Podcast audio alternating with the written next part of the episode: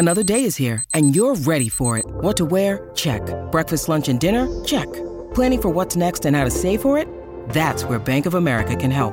For your financial to dos, Bank of America has experts ready to help get you closer to your goals. Get started at one of our local financial centers or 24-7 in our mobile banking app. Find a location near you at bankofamerica.com slash talk to us. What would you like the power to do? Mobile banking requires downloading the app and is only available for select devices. Message and data rates may apply. Bank of America and a member FDIC.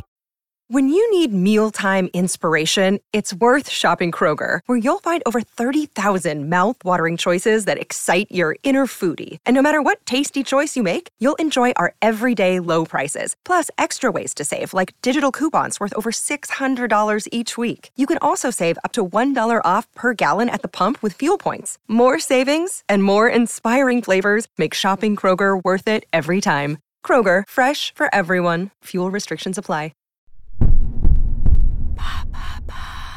Qui est Annie Ernaux, lauréate du prix Nobel de littérature Merci d'avoir posé la question.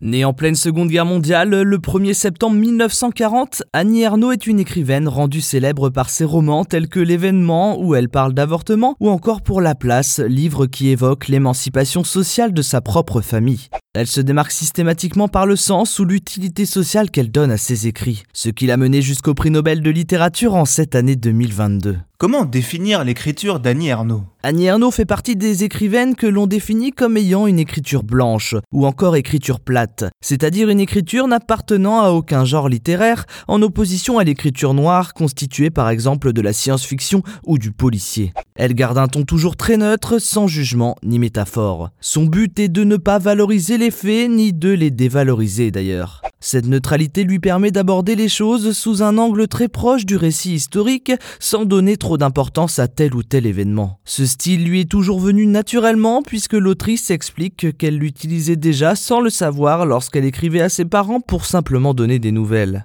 Parents qui ont eu un fort impact sur son œuvre puisque c'est justement pour ne pas trahir la vie simple de son père, ne pas la dénaturer, qu'elle s'est toujours refusé le style romanesque. Qui est la femme qui se cache derrière l'autrice? Issue d'une enfance modeste, fille d'ouvrier puis de commerçant, Annie Ernaux a commencé sa carrière dans l'enseignement en tant que prof de lettres après avoir passé avec succès son agrégation.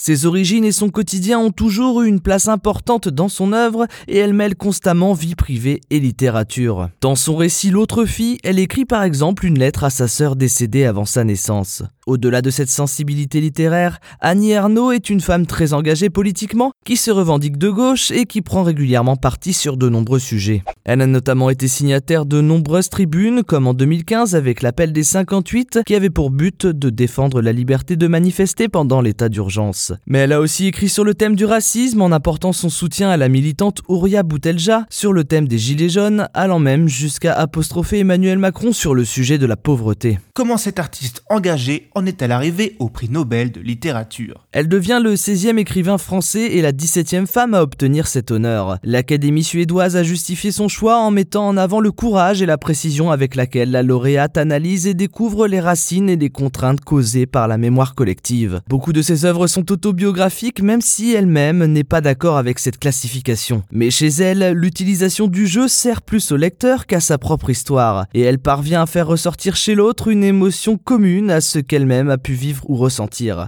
Par ces mots, elle veut tout simplement élucider le réel pour que chaque expérience, dont la sienne, puisse faire avancer l'humanité. Le jour où Annie Ernaux a reçu le prix Nobel, elle est d'ailleurs restée fidèle à ses principes, en utilisant cette nomination comme un moyen d'évoquer le conflit en Ukraine, tout en rappelant que si le prix Nobel était européen cette année, il ne fallait pas fermer les yeux sur ce qui se passe dans le reste du monde.